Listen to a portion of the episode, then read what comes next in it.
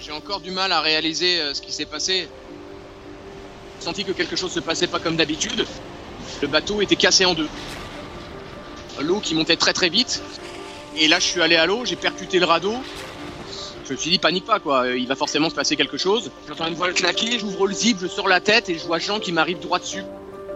2008, euh, j'étais le, le sauvé et là, je suis le sauveur.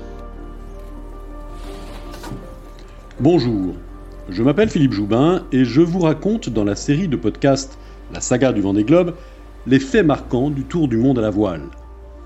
La fortune de mer que vient de subir Kevin Escoffier dans cette neuvième édition du Tour du Monde en solitaire et sans escale restera sans nul doute parmi les plus belles aventures qui émaillèrent le sommet de la course au large. Dans ce podcast, je vous raconte les heures qui ont précédé son naufrage jusqu'à son sauvetage par Jean Le Cam.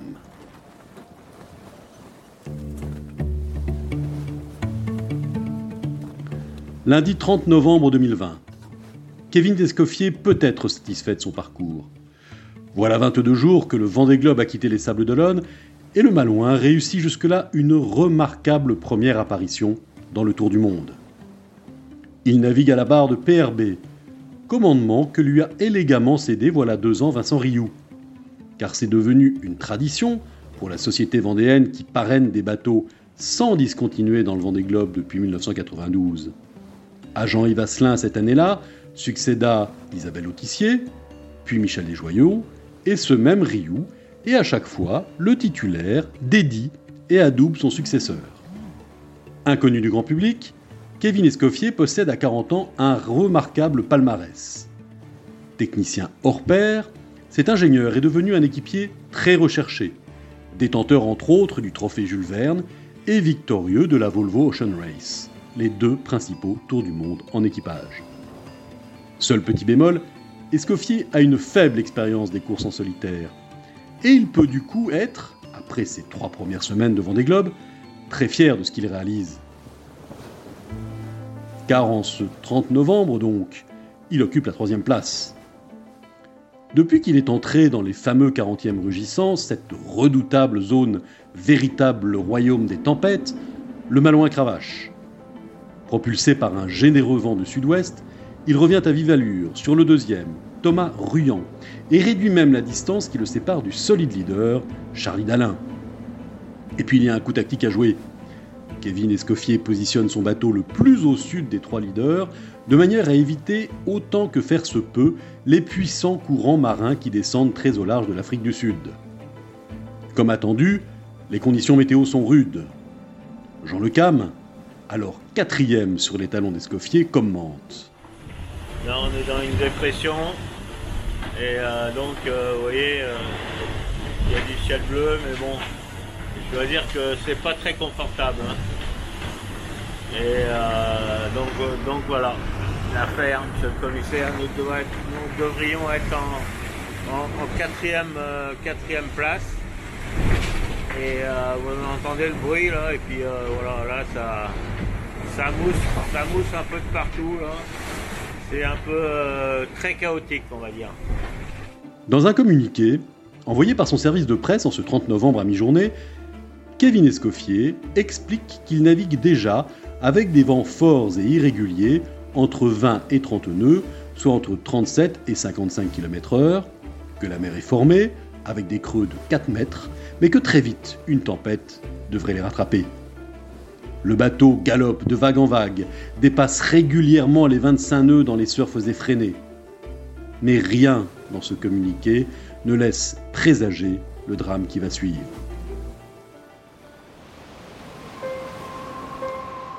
Il est 14h46 en effet lorsque Jean-Marc Lefayère, team manager de PRB, reçoit sur la messagerie WhatsApp un texto de détresse. Et quel message? Je coule, c'est pas une blague, Mayday Car c'est que PRB, lancé à 27 nœuds dans un surf entre deux déferlantes, vient de s'encastrer dans la vague qui le devance, puis se brise littéralement en deux, à peu près au niveau du mât. La partie avant du bateau est dressée à la verticale vers le ciel, et la partie arrière s'enfonce déjà dans l'océan. Imaginez le spectacle un voilier de 18 mètres de long, littéralement plié à angle droit. Kevin Escoffier raconte. Vous voyez les films sur les naufrages? C'était pareil en pire. En, 4 secondes, en 4 secondes, le bateau il a planté, l'étrave elle s'est repliée à 90, j'ai mis la tête dans le cockpit, il y a une vague, j'ai eu le temps d'envoyer un texto, la vague après elle a tout fait chanter l'électronique et tout. Non mais c'est euh, un truc de barjo. Le skipper, alors à l'extérieur pour régler les voiles, réagit immédiatement. Malgré son bateau qui s'enfonce dans l'océan, il se précipite à l'intérieur, puis attrape sa combinaison de survie, toujours rangée à la même place.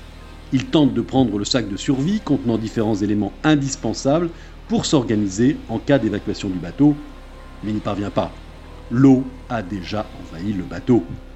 Puis il enfile tant bien que mal sa fameuse combinaison directement sur son ciré, se rue sur le radeau de sauvetage automatique placé à l'arrière de PRB lorsqu'une vague déferlante s'abat sur le pont de l'épave en train de sombrer.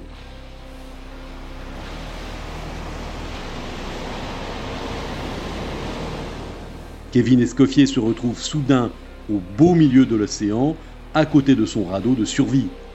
Il percute le système de gonflage automatique du canot de sauvetage qui se déploie immédiatement, puis déclenche les deux balises de détresse en sa possession. En France, les hommes de quart du Cross Griné, le centre de coordination des sauvetages en mer, reçoivent immédiatement le signal de détresse. Ils préviennent sans attendre Jacques Caraès, le directeur de course du Vendée Globe, puis l'organisme de référence en Afrique du Sud, le MRCC Cape Town. Dans le même temps, le Fayère confirme à Caraès la mésaventure de son skipper. La grande chaîne des secours maritimes est en marche. À la vue de la dernière position connue de PRB, soit 40 degrés 55 sud, 9 degrés 18 est, le premier réflexe est de trouver les bâtiments de commerce à proximité. Mais en cet endroit, seul croise au loin le Pearl, qui se trouve à 20 heures de mer du naufragé. Trop long. Du coup, Jacques Caraès et son équipe décident de solliciter les concurrents qui suivent PRB. Et il demande à Jean Le Cam de se porter immédiatement au secours d'Escoffier incroyable retournement de situation. En janvier 2009, lors de son deuxième Vendée Globe, celui qui est devenu le doyen de l'édition actuelle avait fait naufrage au large du Cap Horn.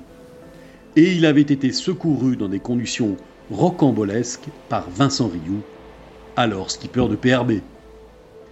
Beaucoup de similitudes donc, mais aussi une sacrée différence. Le bateau de l'Ocam avait chaviré, et le marin avait pu y rester à l'abri. Cette fois, celui d'Escoffier est par le fond. Et le skipper se trouve à bord d'un canot de survie gonflable avec les quelques rations qui s'y trouvent, un sac de survie finalement attrapé in extremis dans PRB et deux balises de positionnement. Mais il est en train de dériver dans le mauvais temps, loin, très loin de toute terre et de tout homme.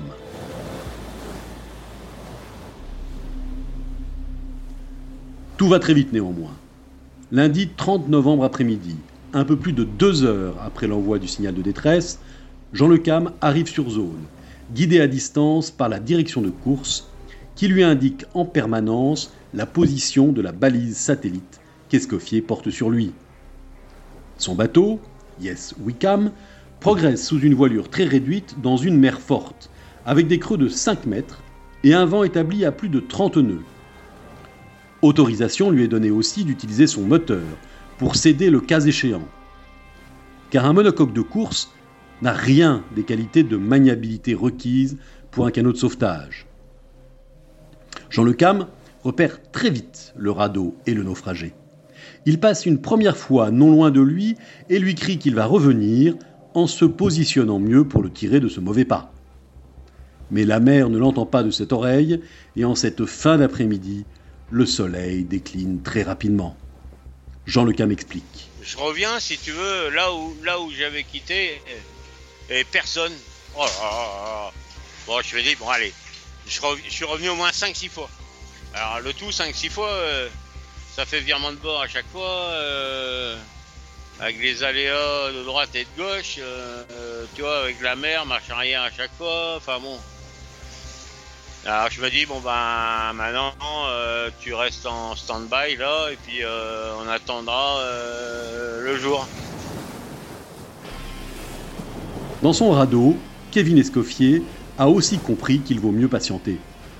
Parallèlement, la direction de course a dérouté trois autres concurrents pour porter main forte au skipper en perdition. Boris Herman sur Sea Explorer Yacht Club de Monaco, Yannick Bestaven à bord de Maître Coq et Sébastien Simon, skipper d'Arkea Paprec. Et c'est là où j'ai pris mon mal en patience et, euh, j'ai passé la nuit dans le radeau. Écoute, j'ai fermé le zip, je sentais les vagues qui venaient taper régulièrement euh, euh, contre le radeau. Je, me suis alimenté avec les rations de survie, j'ai bu un peu d'eau avec les rations de survie qu'il y avait dans le radeau pour essayer de rester zen. J'ai continué à penser positif en me disant que les mecs étaient sur zone, qu'on m'avait vu, donc je me suis dit panique pas quoi, il va forcément se passer quelque chose. Pour aider les marins dans leurs recherches, la direction de course dresse une zone en forme de triangle grâce au conseil de Christian Dumar, le monsieur météo de l'épreuve, de Sébastien Josse, ancien concurrent du Vendée Globe, et de Météo France, qui fournit de précieux éléments sur les courants marins. Jean Le Cam, qui continue à patrouiller, se dit que si Escoffier possède une lampe, cette lumière serait très visible. Bonne idée. Jean Le Cam. À un moment, j'étais debout sur le pont, je vois un flash quoi. Alors un flash, c'est pas un flash en fait, c'est la lumière qui apparaît dans une vague, tu vois. Une apparition. Je dis c'est pas vrai quoi. Et, euh, ben je continue et puis je continuais et puis il y avait de l'apparition forcément.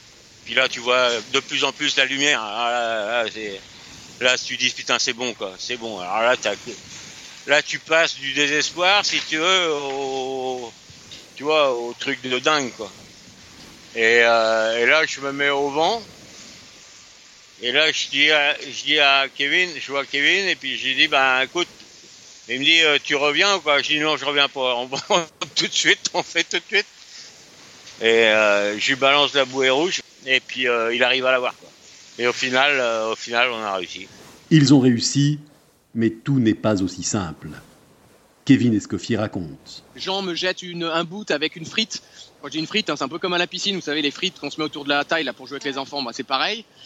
J'ai réussi à la récupérer, je me la suis mis autour de la taille et je suis resté dans le bib où Jean et moi, on essayait chacun de notre côté de tirer, redonner du mou pour que lui puisse l'amarrer sur le bateau et raccourcir la distance entre nous deux euh, jusqu'à temps que je puisse, euh, on va dire, sauter, euh, sauter le, le mieux possible. Et j'ai réussi à m'accrocher à un tube de barre en faisant gaffe aux hydrogénératrices, parce qu'il faut faire gaffe que les hydrogénératrices, les pales là, ça rentre comme dans du beurre dans la peau. J'ai sauté sur le tube de barre et, Jean m'a aidé à monter à bord et, là je peux vous assurer que c'était un grand ouf de soulagement quoi.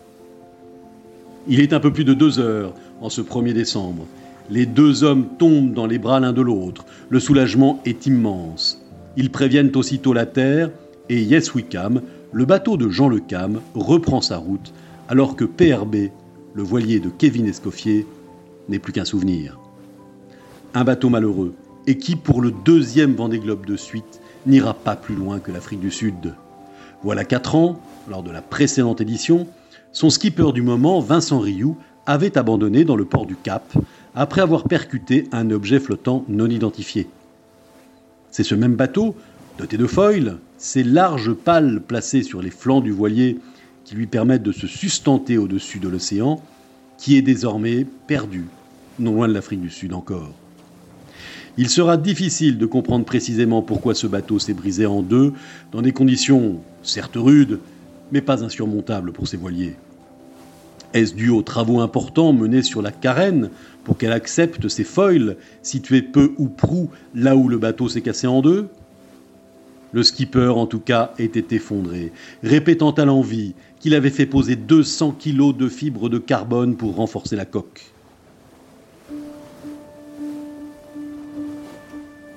Quant à la suite de la course, il faudra bien que Jean Le Cam débarque son passager. Il est envisagé que ce soit à bord d'une frégate de la Marine nationale, le Nivose, que les deux hommes pourraient croiser le 7 décembre prochain. Du temps de course de Jean Le Cam sera déduit le temps passé dans le cadre du sauvetage pour ne pas l'handicaper dans la compétition. Le mot de la fin sera pour le sauveteur. Voilà 11 ans, Jean Le Cam était sauvé par Vincent Rioux et trouvait refuge à bord de PRB. Cette fois, c'est l'inverse. J'avais pas fait ça encore, donc euh, bah voilà, c'est fait. Et en plus, c'est avec PRB comme par hasard. Des fois, les scénarios, tu veux les écrire, t'y arrives pas. Quoi. Mais alors celui-là, euh, déjà la première, première partie de la course, ce scénario-là, il, était inexistant dans aucun imaginaire. Et là, on rebondit sur euh, One Again. quoi.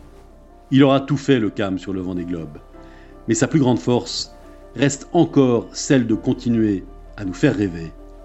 Encore et encore. Retrouvez cet épisode ainsi que nos autres productions sur le mur des podcasts et aussi sur notre application Ouest France. N'hésitez pas à nous mettre 5 étoiles si vous avez aimé ce programme. Revivez toutes les aventures du Tour du Monde en solitaire dans La légende du Vendée Globe, un livre écrit par Philippe Joubin aux éditions Albin Michel avec Ouest France.